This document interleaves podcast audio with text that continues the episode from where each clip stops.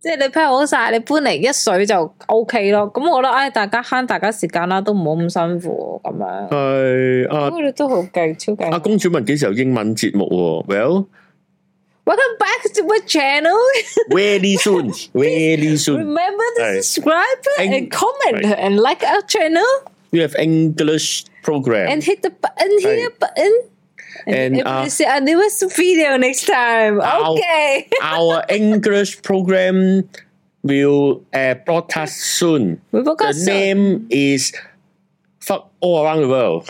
Oh God, this is Uh, marvelous, marvelous. 我話我話 the English name of the program is I love Stephen Hawking， Marvelous, 唔係 marvelous！ Stand up Stephen Hawking，Stephen 仆街你，stay 到先， Hawking stand up comedy。好笑。我我 賤啊！哦彪硬呢集呢集食屎啊咁樣咩？某導演搬寫字樓將雲石台入入到入大到入唔到 lift，結果搬樓梯每層加五百至八百，掉落街啦仆街！買個杯咪仲好。 掟落街啦，唔係喺雲石台又係好黐線噶。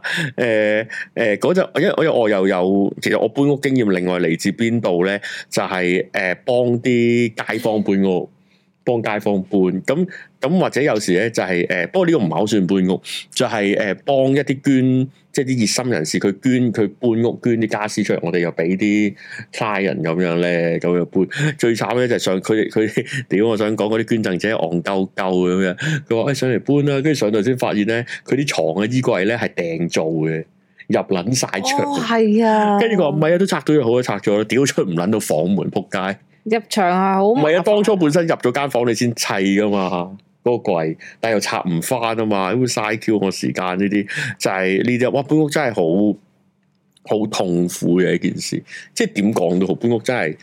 真係真係好難搞，跟住嗰陣咧，誒、你冇乜經驗，你就發現咧，你個雪櫃啲嘢咧係好多都唔知點算嘅嘢，到你搬嗰陣先發覺好多雪糕喺度，大胃王，係啊。大胃王係啊，有堆雞蛋啊，有堆易壞嘅嘢，你都唔知點搬，你要搬入去又成啦咁樣。咁誒，我唔知大家用唔得多唔多搬運公司啊，定係哇！即係我覺得即係佢哋係辛苦錢，但係真係唔好慳。我覺得嗰個係少好多，少係啊好多你哋搬運之間嘅糾紛嘅事情。係啊，即係你你諗下，你有搬運公司，你嘈係頂多頂多嘈 pat 嘢啫咁樣。嗯咁、但係如果你冇搬運公司咧，你嘈嘅嘢咧就好多。即係唔好覺得話啊、我自己有車我自己搞啦，慳嗰幾千蚊咁樣。即係嗰幾千蚊係值得俾人嘅。尾晚俾咗佢啦，你揾得翻嘅啲錢。係啊，係真係真係值噶，同埋佢哋嘅付出係值得你俾佢哋嘅錢噶，係啊，超辛苦啊！我想講，即使係因為我，譬如我呢度搬，其實係好近嘅啫，兩條街，嗯，所以就係因為正正就係因為兩條街，所以覺得唉，咁不如唔好揾啦，咁樣咁近，咁樣自己搞啦，咁樣。但係其實都唔係嘅，搬落執下執下就好多嘢。我係啊，因為你你去過我之前嗰嗰個 studio 啦，咁你就會見啊，其實好細啫嘛，即係我自己都覺得好細，咁好細應該冇乜嘢搬啦，大家都係有個感受咁啦，係啦， 哇！一搬原來我心諗 點解因為擺唔多嘢喺呢度，點解我之前嗰度可以擺到咁多嘢？死啦！如果咁樣，呢度啊再搬都唔知點算，我就我都開始有啲擔心啦，咁樣我哋搬到二千尺嘅廠房， 要你搬 IFC 啦就你。係啊，冇噶啦，叫工人，唉，你自己求其揾嘢包起佢走二啦。零二零 Chan 送咗五個會員啦！哇哇咁錯掣喎，二零 chain 多。謝二零 Chan 啊！送出五個會籍，嗱咁而家分別咧就見到第一個、第二個、第三個、第四個、第五個咧已經收到啦，多謝。發達啦你希啊望你哋，哋睇得開心啦。係啦，你哋可以睇最卓林安啦，咁樣搬運公司就係、就係咁啦，即係唉，即係係啊，佢哋你都係要嘅錢真係值得俾噶，佢哋真係好辛苦喎，真係覺得。同埋不過而家好啲啦，而家個天氣好啲啦，哦，呢幾個月啊，係啊，呢幾個先係搬屋嘅日子啊，如果唔知點捱咁嘅咁嘅時間咁樣，咁就好啦，搬到個誒、呃好地方啦，我唔知大家多唔多搬屋嘅。嘅經驗啦，揾搬運公司啦，誒、或者唐樓搬啊，搬上哇哇哇哇哇，立昌又嚟，嚟，立立立倉又送咗五個會籍喎，係啦係啦，立昌送咗五個會籍咁咧，哇！又有人收到啦。咦？呢班係之前收過噶咯喎，我認得有啲啦，嗯，係啦，就係咁，歡迎光臨係啦。岸姐，哇！咁哇啊多咗好十個會勁啊員啦，好勁我啊哋咁啊多謝大家咁我哋唔好嘅。笑咁多立倉啦，我哋。我之前有咩好笑啊？立裝冇女朋友啫嘛，得人上嚟，你識得人上嚟，係啦，我哋上嚟再再做節目。既然你又唔咩啦，有人問點樣收 gift，你本身會員收唔到噶啦。咁咧就誒，唔、嗰陣好想冇貨出，is OK 啦。係啊，因為因因為因為我我我我部電話個 account 係係我自己既有個 account 嚟嘅。我喺屋企咧一定要開誒 Four Chan 嗰個 YouTube account 先至做到直播嘅，咁樣而嗰個係唔冇入到會員嘅，呢、個我係自己入會員嘅，所以而家冇搶到，而家就冇搶到，你估我唔想搶啊？咁多謝樣啊！係啦，咩退咗就可以收，退咗咩啊？唔緊要啦，遲啲先退啦，遲啲先退啦。係啦，咁樣多謝大家誒、送咗前前後後送咗十個會員啦，咁樣我今日見到咧，我頭啱啱見到一個晒命嘅聽眾咧，又話下星期女朋友搬屋啦，咁樣就請咗兩日 annual leave 幫手 pack 箱咁樣，幫手哦 pack 箱就咁搬嘢，你使唔使幫手 unpack 啊？你要，我覺得你要請多兩日 annual unpack，其實我覺得 pack 嘢辛苦過 unpack 嘅。真係啊！因為 unpack 有有興奮感喺度，即係邊度擺邊度，邊度擺邊度都 OK 但嘅。係咁樣唔會減少咗嗰個辛苦咩？咩叫夾？誒、但係因為起我碼覺得係新 unpack 係開辛始苦啊嘛，pack 有拖延症啊嘛，唉、聽日先執啦，聽日先執聽啊日實嘛。哦，咁你 unpack 你都都唔拖得幾多啦，第一就係同埋都你快快搞好間屋都係開心嘅。當然啦，其實有啲嘢咧，其實唔 pack 就唔 pack，即係唔問 pack 就唔問 pack 噶啦。如果尤其如果你屋企有翻咁上下大有士多房嗰啲咧。哦仆街，有士多士多房應該起碼四五個 箱，係啊，係啊，咁你嗰堆箱咧就係下次搬屋再送過去。係咯，嗱，當然有啲我都冇經歷過嘅，就係、移民。移民咧就係、呃我唔知你點樣搬啊啦。有啲咧就直情咧係誒一個個貨櫃咁樣搬啊。咁你如果搬貨櫃嘅話咧，誒、呃、誒、呃、有啲係成個貨櫃落咗嚟，然後咧好多嘢就擲咗喺度。誒、我有聽過，即係九十年代我都有啲親戚移民咧，咁咧就去到咧就話好似擲咗。十幾廿年先喺個倉，唔知佢哋有啲係寄咗倉啊，即係寄咗喺，即係點講啊？嗰啲咧美國連環殺手咧，另外有個倉裏面擺槍嗰啲咧，佢擺咗好耐，之後咧唔知過廿年啊，先至發現咧就係、有有幾啱鹹金桔喺度，咁咧就好值錢啦，已經即係好好潤喉啊，係啦，好醫到病嘅嘅一堆嘅物品。咁其實都會有，因為咧，其實我諗我而家翻開我個床下底咧，都會發現到呢啲嘢，即係誒誒有一堆就係 pack 起咗，搬過幾次屋唔喐，或者其實冇乜必要喐㗎，因為你總會有一堆有紀念價值嘅嘢咧，你係唔會另外擺㗎嘛，即係你啲你啲紀念冊啊。我我啲誒紀念冊都唔知擺咗去邊係啊，幾或多 者年，追星嗰啲誒剪報啊，誒、一沓沓嗰啲嘢咧，其實你係誒、一張床下底換另一張床下底喺度搬嘅啫，咁你就喺度 pack- 就喺度，總之不斷轉移咯，轉移咯。其實你唔知轉移到幾時嘅，因為你就係死噶啦嘛。即係咁，你你就不斷好喐，每年好，即係譬如呢呢啲初戀嗰啲禮物啊，初戀係咪你仲可以 keep 到喺度？冇理由㗎，你咁多手，初戀都係一次啫嘛，都係。但係你冇話初理由留得低，但係冇理由留得低㗎嘛，唔係啊，因為純粹擺咗喺度。咁咪一路擺咗喺度咯咁咪咁咪就就擺咗喺度咯。咁唔通你專登一手就抌撚咗佢咩？嗱，除非你搬去，即係點講啊？誒誒誒誒誒，你結婚組織家庭，咁你拎埋佢又唔係點？但係因為喺我但係你嗰嗰個箱你唔會寫初戀㗎嘛唔？係嗰個唔係喺床嗱，下立底裝咋，記住唔好話到時知唔知啊？初戀咁啊，唔好寫跟住住， 打開隻俄羅斯方塊件 T 啊好似 我好似打開係江仔嗰啲咖啡包，好似我又衰啊！你撮合咗佢哋好差，唔係啊！而家係錄誒誒，唔知咩唔知聽眾嘅中唔中意啊？係啊係啊係啊！新手拍上手偷放偷聽器，哇咁恐怖！啊真係㗎佢哋邊度啊邊度啊？咁咁黐線噶。日本有得意嘅服務幫手做清潔，哦，OK，探測有冇偷 聽器？係喎，拉咗片未啊？你哋係啊喎，好自咋？嗰陣話立倉寫初戀會揾唔到， 我覺得今日大家上力唔喎，應該咁。我覺得自從自從有咗一個十八禁區之後，大家都好上力啊，喺各方面。係阿明總就話冇 unpack 就原箱掉去迷你倉，係啊，嗱，其實呢個咧，呢個係呢個係誒，不過呢個就去到斷捨離嗰個 level。當你有有依靠嘅時候咧，你一定害事嘅。即係當你可以俾得，其實迷你倉唔係咩錢嚟噶嘛。係啊，即係當你俾得起迷你倉個個個個錢嗰個租，唔係嗰個租嗰個錢，咁你就覺得冇眼屎乾淨埋，一鳩一鳩咁樣劈過去，包括你啲初戀啊，你啲不好嘅回憶啊，咁你就劈埋晒喺嗰度。誒、你就啲世都唔睇噶啦。但係其實你係白咁如果你交係租嘅唔睇，咁你點解要 pack 住啫？我成日都唔明就係呢樣連嘢睇想睇佢仲有冇用呢個動力都冇。咁當然有兩個原因，咁第一咪就真係抌咗佢好難咯啦，第二就係誒誒唔想面對你嘅過去啦。咁咪抌咗佢咯，嗯，又未去到嗰下抌咗佢啊嘛唔？係啊，要去抉擇呢個都懶得抉擇啊。其實我有一堆嗱，我唔知你哋有冇一堆咁嘅嘢。我覺得每個人你活得一段時間，你都有一堆咁嘅嘢嘅。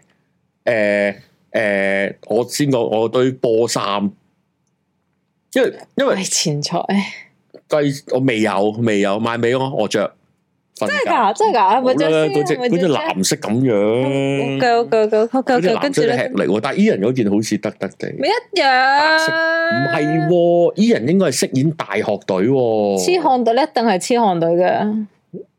你一喎，衫唔靚喎。好，繼續啦，繼係續啊繼續。呢啲唔係有嘅咩？嗱，嗰啲波衫因為唔會爛，唔會歪，洗極都唔會，即係 T 恤係會洗歪，跟住咪掉咯，哦做地步咯。但係波衫係啲石油副產品係細啊嘛，啲膠嗰啲咁嘅嘢咁樣啦。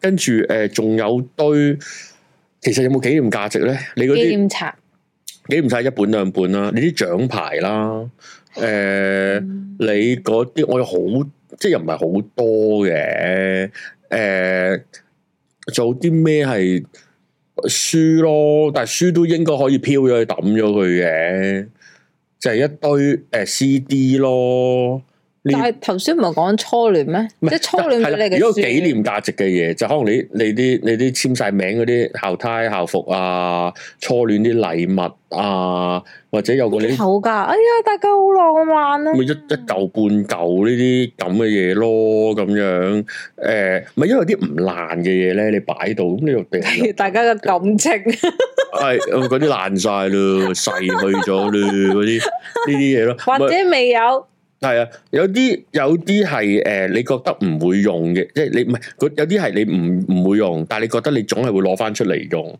就係、例如你好耐都唔做運動嗰啲嘅運動用品啊，即係可能你嗰啲你啲保齡球啊，嗱個保齡球又唔會爛、唔會壞、唔會穿、唔會剩噶嘛，你可能幾哦好多年前你曾經打過一輪，跟住擺咗喺度嗰十四磅波。哇！保齡球真係好難 keep 喎。哦咁你你你點啊？將佢游咗佢變做地球儀啊咁樣。咁你誒、呃但係咩啊人會送保齡球俾人咯？啊哦誒、聖誕交換廢物，我哦冇冇提議呢 啲嘢，你攞十四磅波過嚟， 我冇啊我打開八磅嘅，真係冇冇冇。屌咁樣。咁啊呢啲其實就最最唔知點，你就要狠下心腸掉嘅。但係咧，通常人係咁撚黑仔嘅，一掉咗咧就有人約你打波噶啦，你又心好咗買過身噶啦咁樣。哦， 咁啊睇你掉唔掉咯，狠唔狠下心腸咯，我就唔使好狠下嘅，因為我可以擺喺我屋企哈哈哈哈我就冇。高爾夫球棍係咯，一 set 呢啲咁嘅嘢咯，一 set 咯，有啲削絕版係咯，呢啲又唔知點算啊！你阿媽你屋企有套筆華流，唔知點算㗎，係咪先？哦我真係冇，我就我就突然間發現我好似冇特別儲呢啲嘢嘅喎。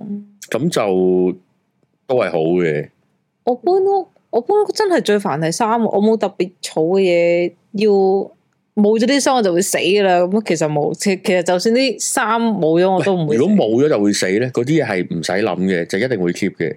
問題嗰啲嘢咧，通常就係有紀念價值嘅嘢咯， 即係嗰啲咧，即係即係頭先我講我親戚嗰啲咧，哦誒誒二零二唔係二零零二年同老婆去韶關旅行，影咗張相射咗落一隻碟度，哦，咁嗰隻碟咧就已經喺組合櫃打橫瞓低咗啦。咁你唔通哦掉嘅？咁你老婆閪面噶嘛？哦，你掉咗我哋兩個二零零二年嘅感情啊，咁樣噶哦嘛？咁你攞嚟裝飯又唔係唔知點喎嗰隻 碟。仆街，你嗰只屌我嚟裝飯，咩意思？喂，所以旅行買紀念品真係好礙事啊！即係你嗰啲哦，我明我明我嗱，明，如果你只係去去東南亞買嗰啲木燈木叉嘅，咁啊掉甩咗佢冇撚煩，你最多話扮去去連龍舟嗰陣跌咗咪算咯。哦，真係冇喎！我連嗰陣時好細個，好用心、好努力儲嗰啲賓奇會一比一海報都冇晒啦，嗯，我嗰啲好難儲啊，好難因為儲，買都好難買我因為會爛啊，嗰啲海唔係啊報嗰啲。都係冇就冇咯。屌唔我原來我係冇儲一人嘅 end up 誒呃係好事嚟嘅。有一套哇林振強正喎，有一套林振強。黑膠啊，擺嚟啊！唔我係啊，林哋振強唔係唱歌㗎， 林振強寫字嘅。我都可以擺喺度 display 佢有套㗎嘛佢有套字擺喺度，呢啲誒明係啊！我屋企仲有哦我覺得 PS Three，唔係真 PS 係 Two，好吃力喎！即係如果係嗰啲有紀念價值嘅時候要搬屋，係啊，係因為你其我實聽你哋都我都覺其得實你就係好一麻煩單搬一間，間搬一間，跟住擺喺度，擺咗喺度就一路擺擺擺擺。最好就係如果你你結婚，你就將你以前嗰啲抌晒佢，咁就唔使煩。其實我係建議抌晒佢嘅，即係唔係呢啲錯係啊呢，啲其實咧，因為咧，你哋真係唔會睇翻噶，即係啊係以你你以又唔係諗鐵達尼號即，係你衰衰啲嚟講，以我角度嚟講，我抌咗嘅我都唔記得我抌咗啲乜嘢。係咁但係其實當中可能係有好多大家覺得好有紀念價值嘅，即係衰啲嚟講，即係可能我有幾張獎嘅抌咗，我都唔記得我抌咗噶。咁你有太多着案啊嘛。係啊，即係你有你現有嘅嘢咪 O K 咯，即係有時啲一舊嘅係咪真係需要 pack 過嚟？我覺得都係一個學問嚟嘅。嗯係我都好多時其實 又又講翻呢個着安場啊！我嗰陣時啊 唔係着安嘅鍋， 我嗰陣時我我唔知我有咁多，我唔係我以為我有好多，我係以為我有好多，我以為我有呢個場呢兩個場都唔夠擺啊！諗住係，點知原來發覺唔夠多。係啊，原來得咁少啊！買啊，買你 買，你買個咧，你攞個咧，你攞個咧，我都多多寫晒，趁低吸納，哦幾多貨都送我。都真係慚愧啊！屌啦，我屌啦！慚愧 子華咧，，子華咧，子華冇，子華都冇出呢啲。印啦，你印啦，你印，啊攞個咧，攞個咧，嘟姐咧，嘟 姐咧，誒，嘟姐唔續約啦，暫時未有偶像咁啊！係啊，着安 着安 長，我特特登唔講呢個啫，仲有喎，誒，我着安短 啊，所以係咯，我覺得，但係又點講咧？即係你搬嘅時候係會吃力嘅、辛苦 嘅，但係哦呢種我係現成喐 粉，喂喂喂，我啱啱想起咗係現成屋瞓啊！咧，我我之前咧仲會笑嗰啲誒誒暴龍 headband 老圖啊，但我我而家覺得好靚我屌啊！ 我覺得而家好好靚啊！大家都會 做乜？好似嗰啲暴龍你有冇睇？你有冇睇《溏心風暴》啊？冇一班人戴 headband 嘅有一幕，咩最討關高英嗰啲啊唔？係喺殯儀館嗯，嗰啲唔係 headband 啊，孝我子。人哋係真係做運動嗰啲 啊，佢哋都做運動，人哋真係做運動嗰啲啊鬧交我我覺得，嗯，我覺得未來呢幾個，未來呢誒、一個月咧，唔係啊，咩仲有仲有阿肥仔嗰隻手袖啊，我我見好，我我車衣我手袖，啊我都想問喎，不如我哋而家可以轉啦，都講咗咁耐啦。好耐轉話題啦，而家都十二點啊啦，我見嗰啲男仔，啱啱我因為我啱啱有睇佢哋鬥波啊， 我啱又去睇佢哋對波啊， 點啊張恩對波，我啱啱有睇佢哋鬥波，跟住我見，譬如誒、Stanley 就會着件有袖嘅打底衫啦。哦哦跟住哦，誒、有啲會淨係即係譬如着安就淨係會着 legging，嗰個應該唔係叫 legging 係嘛？即係黑絲護腕黑絲， 護腕同埋呢個 headband 護腕，你摸住個膝頭哥嗌護腕啊！唔係咩？我見佢我係呢點個明位，我見佢係呢個位包住咯，呢個膝頭哥呢個膝頭哥，膝但係包晒噶喎，護膝包晒腳，包埋腳瓜窿，係啊係啊係啊，好嘛包晒噶，咩都有。嘅，咩都有嘅。咁跟啊住姜濤就係誒口罩口罩啦，跟住去誒維園短袖啦，同埋啊再有一個防曬袖咯。防晒袖， 車衣女工咁我覺得哦，原來都幾好睇有啊！咩好睇啊？我戴嗰陣冇人理我，唔係戴冇啲裝備撚嘢啫嘛，嗰啲唔係裝備撚嘢嚟嘅咩？嗰啲嗰啲係裝備撚嘢嚟噶。係啊，我都原來都幾好睇啊，我都着得幾好睇啊。哦，即係波衫原來着得好好睇。係啊。哦，原來叫人唔好着波衫唔係波衫問題，屌，我明啦因為。哦我我覺得哇好哇好 sporty 啊！跟住就個啊頂啦 head headband 啦，梁手指着你又唔覺得 sporty 喎，不過你唔知咩梁手指，兩手指梁手指好靚仔又瘦。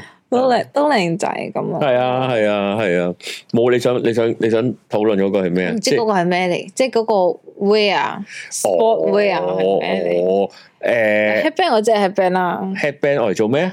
即靚係誒流汗，手下驚流汗滴到，哦滴驚流滴到汗個滴到假眼入毛，係嘛會係嘛？驚驚滴汗，係咯驚係滴咯汗，流汗滴到同眼，埋早早廿年啲 hip hop 友就中意戴 headband，暴龍。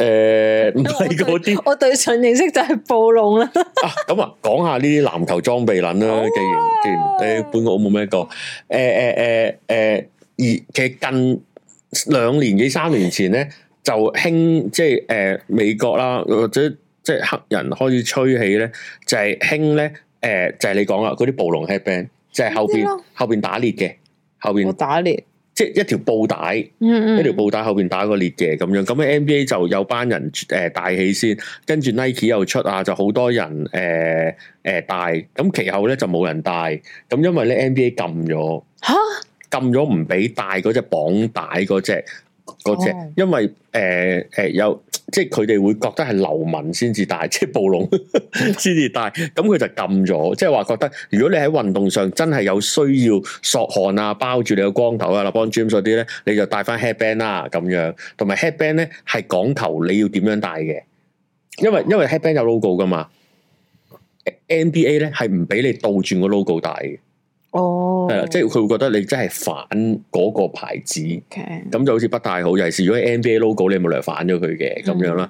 跟住另外你講嗰啲譬如短袖啊嗰啲啦，係啊咁樣係啊係啊，咁其實係咩咧？呢啲咧誒統稱叫 compression 瑜伽褲、 瑜伽衫嗰嗰啲 compression 我嚟做咩咧？咁咧有誒、呃我聽過有物理治療師講咧，就係、話因為佢裏邊嗰個質料咧可以抹開你，唔係冷靜啲，將你個皮膚咧張開啲啊！即係佢有個彈性咧，張開之後咧，就令你個血管會會會擴充啲，令你個血液循環會快啲，會好啲。咁當然啦，你包全身咪更加好咯，係嘛？如果係咁嘅講法，係啦，其實就有少少似鯊魚泳衣，就係個個人想着嗰個 coverage 都唔同。譬如你你包埋加底啊，誒前誒上臂啊，嗯你會覺得譬如打籃球嘅，你會覺得舉手嗰下淋唔巴位，唔夠舒服。譬如你哦覺得箍住就唔舒服，啲人就唔會戴。但係有啲譬如係短袖咧，佢箍住佢呢嚿係二頭肌定三頭肌啊。咁咧箍住上面嗰嚿咧，佢會覺得嗰個反作用力俾出嚟嗰、個誒誒、呃動動能會好啲。但係講緊咁耐，講緊可能係一個 percent 至一點幾個 percent 嘅啫，即係科學計算令你好少少嗰個表現。咁當然以前你見得多就係褲啦，即係着嗰啲打底裏邊瑜伽褲啊，就有即個係 coffee 着嗰 legging 啲咗咁樣咯。咁有幾隻啦，而家因為好多款嘅，最多人着就係短嗰隻，即係去到膝頭哥上邊嗰隻。咁、咁以前又話咩拉筋褲啊，又成以前好型嗯但佢噶，哋山道士着嗰啲噶。但佢哋跑下跑下唔會豎咗落去嘅咩？即係因為女仔啲襪會喐下喐，行下行下就會豎咗落去，你講邊隻護膝定係 legging？成成成個咁樣咯。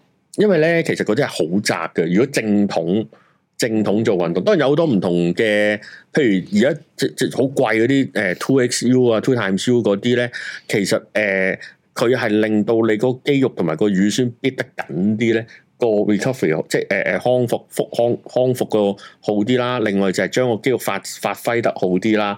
誒、我想講咧，以我啲做運動咁渣嘅人嚟講咧，我一着咗嗰啲好窄身嘅 legging 啦，即係咁講啦，誒、誒、呃我覺得係真係可以跑多一至一點五公里先至崩潰喎。嗯我係係好準確嘅喎，即係如果我跑五 K 至六 K 咧，就開始哇撲街啦撲街啦，誒誒着咗可以跑到七 K 先至死嘅喎，呢、個又真哦即喎係真係貼啲咁就係有幫助噶。誒、呃因為你知呢啲裝備撚嘢㗎啦，咁但係現實我真係感覺公到主話好想睇四爺着 leggings，嚇、我成日都着㗎，你哋見唔到咩？真係可惜 啦，真係可惜啦遲。啲會嚟到你拎我個枕頭。係啊，誒 Under Armour 初初期出聲稱活動能力多幾個 percent，嗰陣誒應該零八年零八年奧運誒 Eddie 就出一批嗰啲咁嘅 compression 啦，好好貴，都幾貴下嘅。誒、呃佢聲稱都係兩至三個 percent，你知喎廣告寫兩至三 percent，實際都呃應該誒。咁翻一至兩個 percent。冇咁多啦，係咯。咁 Under Armour 係做底衫出名嘅，係做底衫起家嘅。嗰陣係幫誒誒誒美式足球嗰班人出打底嗰件，即係做疏汗啊，補一啲一啲對肌肉嘅扎，即係扎住個肌肉啊。嗯，等佢嗰個發揮得好啲啊，咁樣咁做。另外誒 Under Armour 最出名就係幫 FBI 做做一啲佢 sporty 啲嘅衫，即係啲 T 恤啊、底打底啊嗰啲，咁係係包咗嘅咁樣。咁而家唔知仲有冇啦咁樣。咁誒頭先咁護膝又另一種嘢咯。咁而家好多打底嘢㗎啦。咁誒、呃譬如譬如打籃球好容易會撞到肋骨嗰啲，咁佢哋會加多塊發泡膠喺度嘅。骨即係呢個位喎。誒、肋骨你。包埋個即係佢會着喺件，呢佢度，會着件緊身嘅背心，咁喺兩邊咧會有啲蜂巢型嘅發泡膠喺度。咁你唔好諗咁多啦，咁咁或者你包住大髀外側驚炒芥蘭啊、膝頭哥啊呢啲咁咯，咁樣。咁如果你見最多裝備撚會帶咩咧？就係誒嗰隻手袖啊，你頭先講啲係啊，嗰隻防曬手就啊話防晒手袖、車衣女工啊咁樣。咁咧其實咧，誒、Iverson 帶起先嘅。哦咁有人誒，佢、哋會覺得主要用途咧就係、保暖隻手，我初初以為遮紋身，咁又唔至於咁樣。咁咧就係、誒、你會大陸咩咁樣？咁咧就誒、呃有啲説法就係令佢保暖得好啲。但係有啲人就覺得唔係，因為呢啲 compression 咧，照計就冇保暖程度咁高嘅，因為佢盡量想疏汗。咁但係有啲咧，可能着，可能戴啲厚身啲啦，令佢保暖啲咧，就 keep 住咧你誒誒、呃呃你個你個關節位都係都係 keep 到熱咗身嘅狀態。因為你可能突然間，因為你知誒誒、呃呃室內場館嘅冷氣啊、通風啊都古古怪怪噶嘛，嗯 Yeah. 出邊落緊雪，裏邊又要保持打到波嘅溫度咁樣，嗯可能古古怪怪嘅咁樣。跟住你可能誒、呃你見咧嗰啲籃球員咧一去後備席咧就着晒褸嘅，其實嗯我諗好凍， keep 翻 warm 啦，一落場就可以即刻禮啦。咁佢 keep 翻隻手就唔係，隻個手踭會會暖啲啊咁樣啦。咁我都係貪裝備撚咧，我都有戴過，但好奇怪喎，講係咁講啫喎。大部分球員咧都唔係戴喺自己射波隻手度嘅喎，都係戴喺另一隻手嘅喎，好奇怪嘅喎。而我咧係中意戴喺射波隻手度我嘅，見咗安兩邊都有戴喎，型咯，型咯。咯咁咧通常都戴單邊嘅，咁咧。嗯誒、呃我就我以前裝備撚嗰陣咧，就中意。其實我而家如果我有得揀，如果人哋唔覺得醜樣咧，我都會戴單邊嘅。點解咧？其實係射射波咧，我個眼尾睄到隻手啊，有顏色咧，哦我會我我我會有時 mention 翻自己嗰個姿勢啊。以前我都會戴個護腕咧，都係射自己眼角睄到咧，係會好啲嘅。即係有時自己驚驚個姿勢唔好啦。咁另外都有訪問過有啲球員係因為老禮啦。咁另外有啲係咩咧？就兩好似呂爵安咁，兩隻都大嘅。咁點解咧？就係係咪驚兩其實是佢哋話好多，譬如係邊個 Ray Allen 係有講過嘅。好似係姜濤啊兩邊都唔記得咗，哦，咁唔冇咁好啦。咁咧都好都好都好都好。咁佢戴兩邊嗰陣訪問 Ray Allen 咧，佢戴咧就係、誒、因為佢好佢好好，佢係一個好勁嘅射手，防守球員咧就 mark 得好緊。佢話咧成撚日咧就俾對方啲啲指甲搲損。咁咧，佢話：哦喂，大佬啊，你撞到我，打到我，都痛就痛完噶啦嘛，十秒係咪痛？你搲損我，我就全晚都痛噶嘛。咁佢就索性咧就話：啊，原來戴開爽喎，你搲咗我都唔會損啊。咁咧，佢就 keep 住以後都帶兩隻袖，就唔好俾人防守搲損。咁呢個就即係對樣好啲啦。咁有啲另外同一類型啦，啊呢啲咁嘅 sleeve 咧就帶到落去腳瓜啷。其實咧，誒、好多長跑友都咁樣紮住腳瓜啷嘅，就誒誒減輕個肌肉嗰個痛楚啊、抽筋嘅情況啊咁樣。咁我都有戴過嘅，咁樣都係幾好嘅，都係幾幫到手咁。當然呢啲全部都係。 公主話叫對方剪指甲啦，誒、其實打波係應該 check 指甲嘅，咁但係哇你唔會入到去剪到精子咁樣噶嘛，刮到，咁其實難免都，或者有啲專登去想整整傷你嘅，想大張你。係啦咁樣咯，咁就係、就係、咁。以前我打手球就一定 check 指甲嘅，我手球手球手球咁教練一定會帶指甲鉗嘅。如果教練唔記得帶咧，佢就會叫你磨地噶啦，自己 自己磨咧地下， 就係、就係、咁樣啦。咦啊，哮天啱啱入嚟喎， Hello，新 studio 喎。哎呀，我哋講緊季前賽係啊啫。我哋呢度可以拍恐懼鬥室噶，哮天，我睇咗你嗰個影評啦，啊 我都唔記得咗嗰套嘢講咩， 啱佢講完 C 級 C 級啊嘛，我又睇啱睇完先出嚟啊，咁樣係啦，咩可能對方冇女朋友，唔好講咩咁嘢啊啦，你哋啱嘅，放晒手就啊，所以我覺得未來嗰一句咧，大家都可以着籃球 衫、波衫，我 sorry，佢哋嘅波好衫，啦好啦好啦，我終於可以着啦， 咁就可以着。我但係咧，佢哋好，即係譬如走咗我邊晏晝睇，我啱啱睇着安咧，着安好好靚仔嘅喎，即係咁樣佢箍住啦，但係佢都冇赘肉㗎，覺得哇好勁啊，個手臂好大隻啊，屌我唔敢講，其實我都冇啊，我戴係咗咩，？係咩？我戴都冇哇！大家都咩？好好真係好有型啊！跟住佢戴個 headband 喎都。咁啊太多啦，我有時都會自己考慮一下，換帶太多，佢係佢係 headband，跟住手，跟住一隻腳嘅腳瓜咯。係啦係咯，我都有時都覺得太多，太太累贅。係啊，係啊，即係即係喺個外觀上好累贅，因為嗰陣誒，如果戴得最多呢啲咧，因為喺誒、呃 NBA 其實有規定嘅，你件波衫以外有任何嘅裝飾品咧，你都要有醫學嘅證明，證明你需要戴先至俾戴嘅即。係嗰啲 compressor 都算係。係啦，護膝啊、護腕啊、compressor，誒、headband 應該唔使啦，屌咁咧好。但係其實咁咁，你揾醫生證明佢哋好易啫嘛。佢哋求其揾人寫咗啊，佢隻手要紮住啊，咁樣啫嘛。咁當然嗰個係一個鳩嘅程序嚟嘅啫。咁樣即係嗯冇冇 NBA 唔會捉捉佢哋偽造文書啊，咩詐騙唔會有呢啲咁嘅嘢嘅，咁樣唔使去元朗嗰度攞攞醫生紙嘅。咁咧佢哋做呢啲，跟住但係嗰陣好笑嘅，其實最流行嗰陣係廿年前開始着呢啲球，即係當然呢個同科技有關啦，即係話當做到呢咁彈性嘅物料先至，因為因為紮住係，因為你你猶記得咧。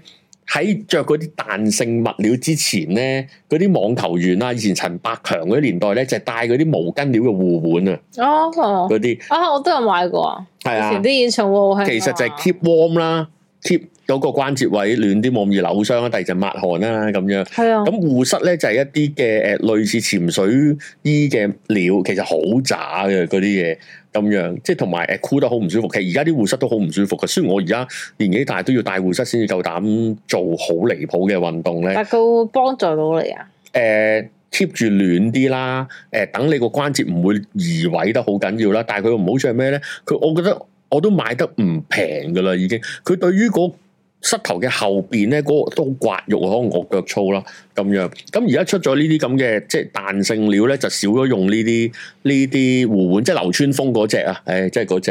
咁而家雖然有人會流行翻想戴翻嘅咁樣，咁就嗰啲咁樣嘅 compression，跟住誒廿年前開始興起咧，其實老一輩嘅 NBA 球員咧，即係九十年嘅 NBA 球員咧，就就好反感，即係因為嗰陣着最多就係阿阿阿 Dwayne Wade 啊佢因為都周身傷咧，佢着晒全身嘅，佢全身都黑色即係包嘅。住晒咁。佢係黑人嚟嘅，佢佢係着咗件短袖，再加兩隻袖，再有個護膝，再有個 sleeve，跟住咧俾阿 Charles Barkley 笑佢好似跳天鵝湖咁啊，日日哦都。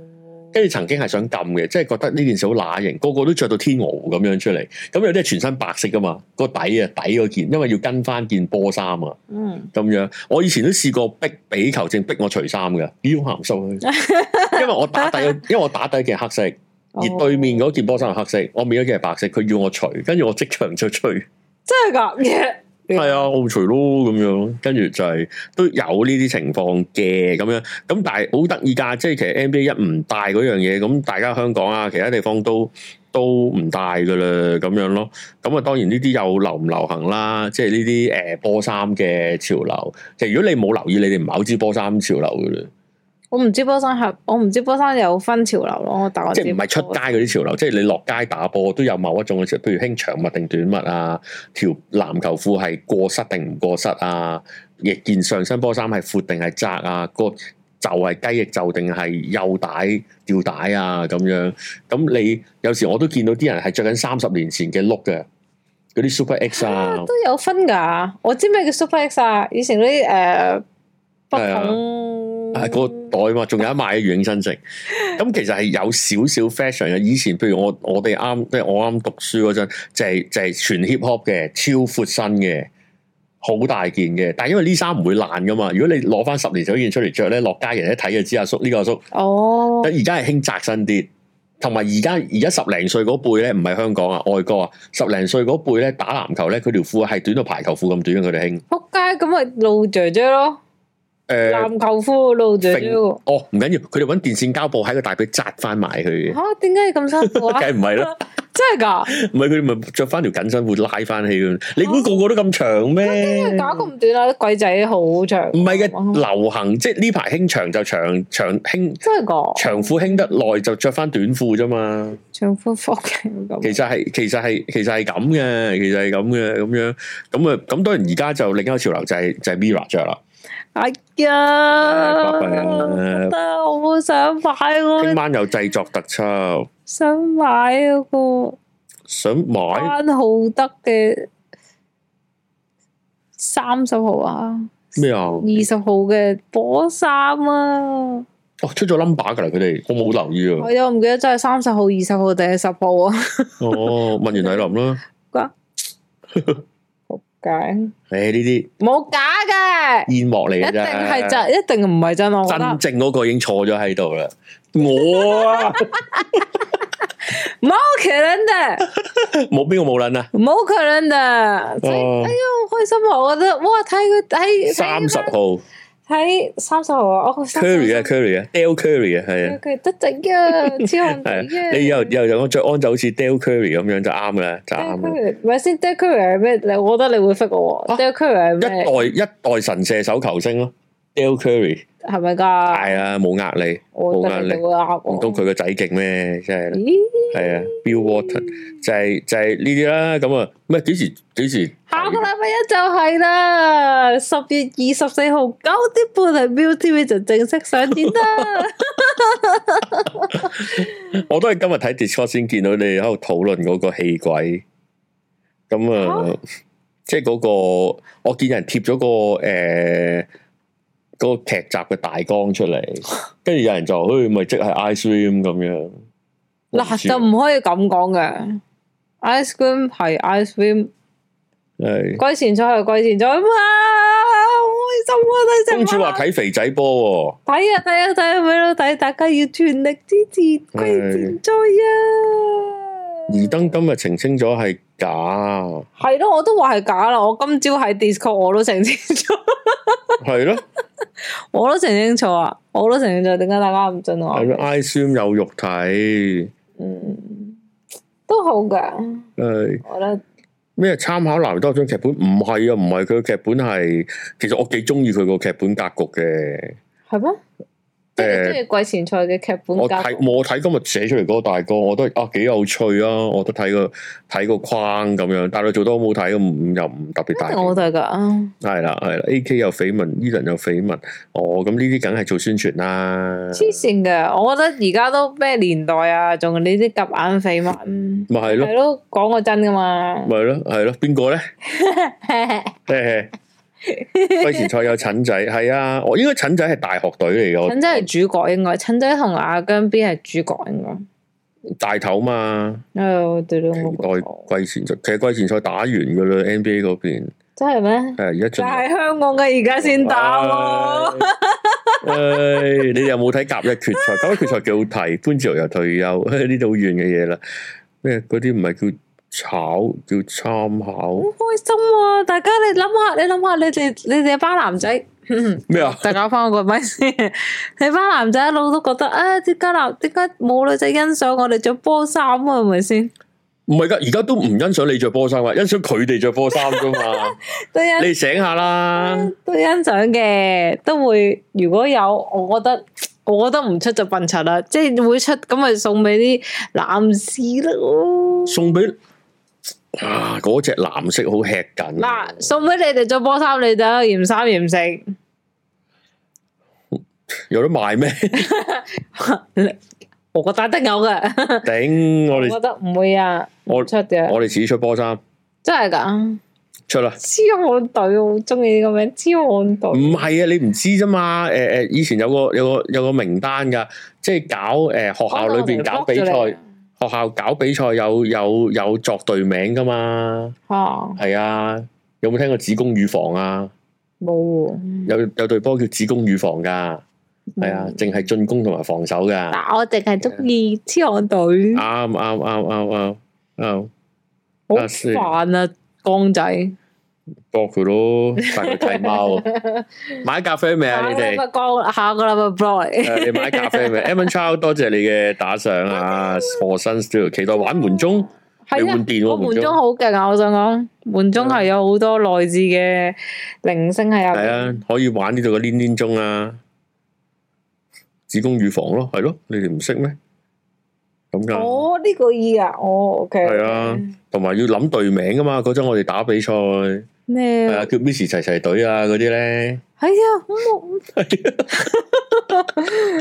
係咁，我肯定季前賽有呢啲咁嘅 get。我係啊，係啊，食指梗係咁噶啦，梗係咁噶啦。滑波勁聯，我哋準備出對嗰個波我啊。波勁兩晚喺蘇安諗噶嘛，係啊，東冠方名喺蘇安咁啊，係。好哦東方出咗聯成三，我唔知喎、橫州工業嗰期，其實橫州工業係好真係係㗎有趣嘅，我覺得男仔打籃球係好睇嘅，女仔打籃球都好睇，男仔督波都好睇，我唔中意睇男仔督波。男仔游水好唔好睇啊？其實我覺得男仔游水都唔係好好睇，男仔打籃球就好睇啊！我我中意睇男仔打籃球，誒即係其實好係好細個都已經有呢個喜歡。啱嘅，日隊夜隊啱啊，係做呢。跟住學校誒訓導主任就 ban 晒呢啲隊名。我滑波勁聯啊，子宮預防啊，係就係、嗯講哇咩啊哇，我真係會 block 你噶，我真係會 block 你噶港仔，我過恃你住咪喂，恃住攞幾包咖啡你啊大晒咁樣嚟啊！你啊，去香港站企啊，話俾你聽，我話俾你聽啊，好嬲啊，好嬲你搞到比比都出聲啊，好嬲啊而家，唉，慘啦慘啦慘啦！唔緊要啊，到時我哋見面噶嘛。哎呀好開心啊，我好期待，我好喜歡中意見到大家啊，係啦，港仔唔俾夾嚟嗰個就係咁，等佢同維尼企喺出面。唔買你都要開個閘噶啦，我就夾喺個中係間，啊，夾佢就所圍你兩個夾講咩啊咗閘中間，你都講嘛我呢度任何人都歡迎，淨係唔歡迎富二代啊！江仔好搏命 啊，恃住有啲咖啡包大晒啊，咁樣係啦，咁就誒、呃差唔多啦，咁樣咁就嗱，如果你係會員嘅話，咁你哋咧係可以有折頭咧買呢一個嘅 Artisan 嘅誒、呃任何產品嘅，係啊，係啦，不論佢掛耳包定係佢嘅豆，係同啦埋，江仔同埋江仔本人咁八樣，折係啦，八折 揸嘢，八折抄亂佢個頭。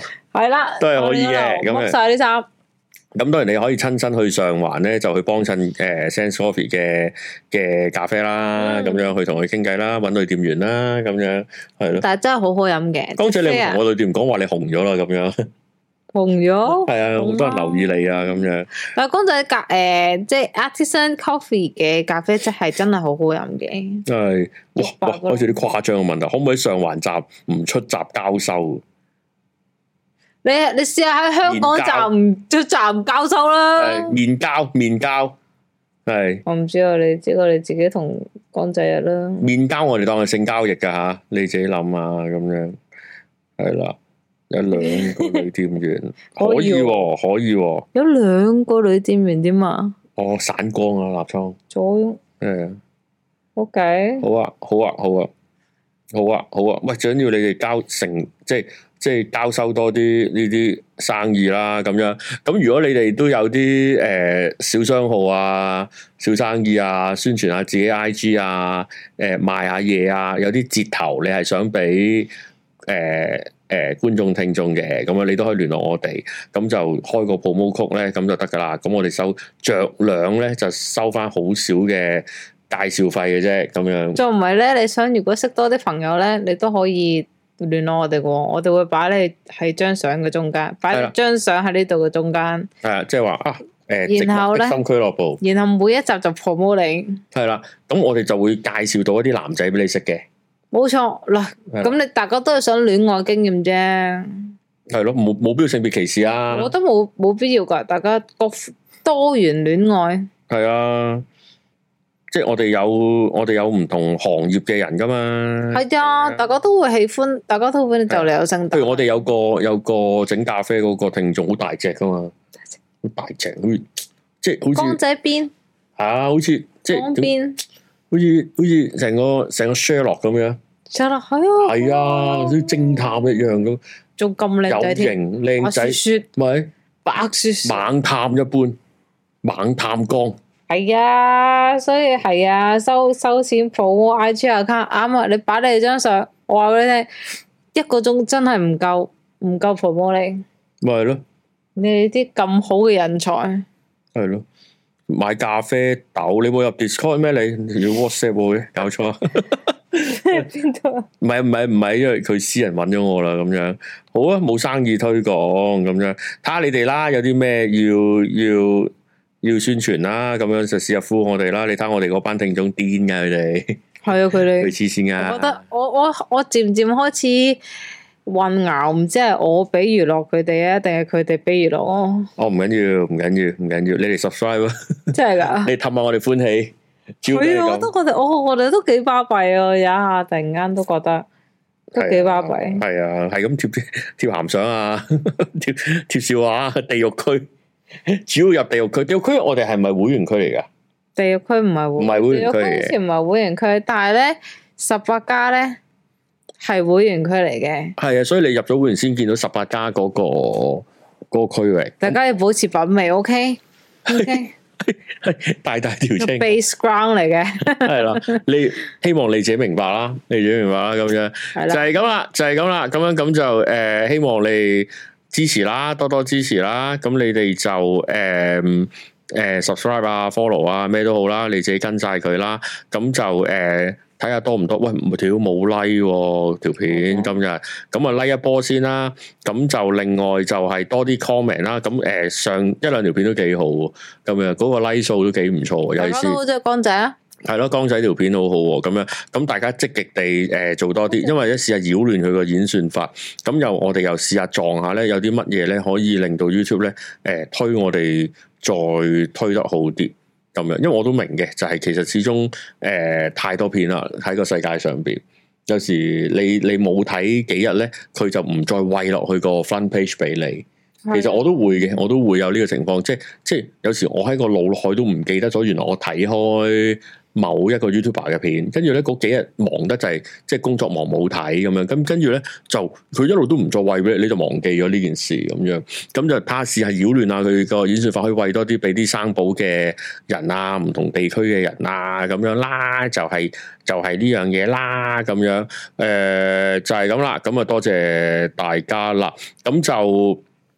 誒、恭喜 Tipsy Lun 啦， 搬咗個新新竇恭咁樣，喜咁啊恭喜連半夜帶未瞓係啦啦，都連有一個新嘅連地帶方半夜啦。微醺都有個好大、好靚，有着安詳，有有 K 唱，有得唱霍清嘅好地方，係啦。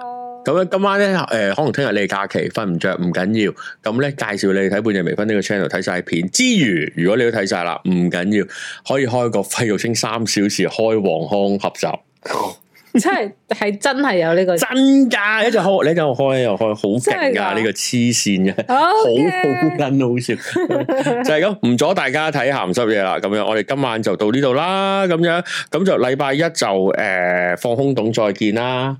同埋星期日有小明頂，星期日小明頂啦，睇完小明頂你睇烤天啦。咁樣，好啦，就係、咁樣，係咁，拜拜。